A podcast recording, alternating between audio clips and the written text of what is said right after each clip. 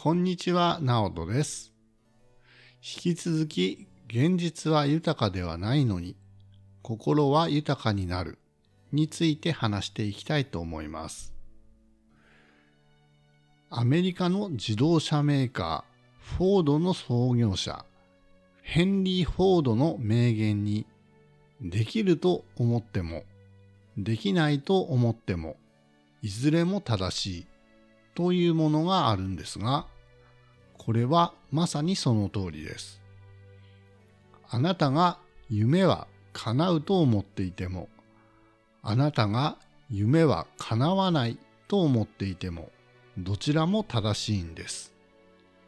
それはなぜかというと、潜在意識には自分が信じているものの証明としての現実を意識に上げてくるという機能があるからです。あなたがそう思ったら、その現実を常に作り続けている。引き寄せの法則や潜在意識を一言で表すと、人生は観測した通りになるということなんです。自分があると思っていたら、ある現実を観測するし、自分がないと思っていたら、ない現実を観測する。だからこそ、すでにある。すでに目の前には自分が望んでいる世界がある。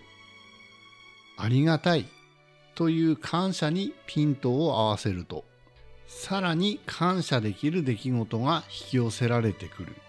ということが起きるんです。それが分かっていても、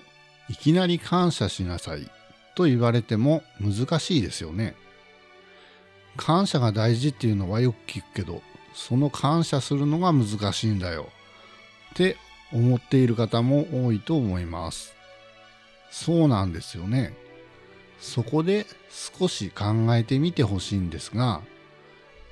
感謝の反対とは何だと思いますか？ありがたいの対義語は何だと思いますか？ありがたいの反対の言葉は当たり前なんです。当たり前になってしまっている。目の前の現実にありがたいと感じて生きていくことができたら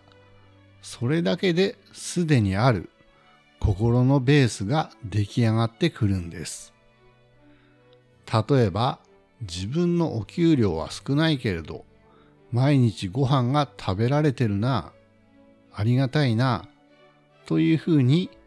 当たり前という状態からありがたいという状態に自分の心をある方向に向けていくんです。ないという心からあるという心に自分で意識を変えていくんです。毎日お風呂に入れる。ボタンを押すだけであったかいお湯が出てきて体を清潔に保つことができる。昔の人からしたらなんて贅沢な生活をしているんだ。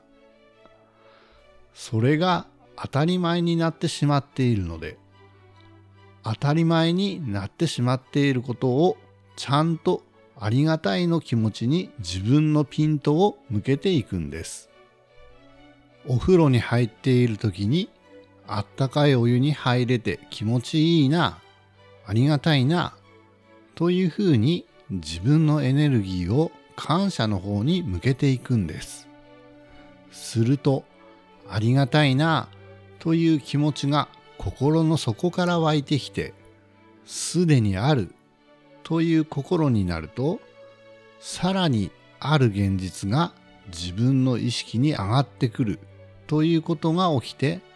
すごく良い循環が起きます。感じているものが現実になるので、愛や感謝を感じていたら、さらにそれが大きくなっていきます。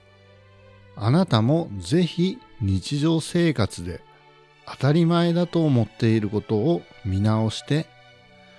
当たり前ではなく、ありがたいと思うようにしてみましょう。ありがとうございました。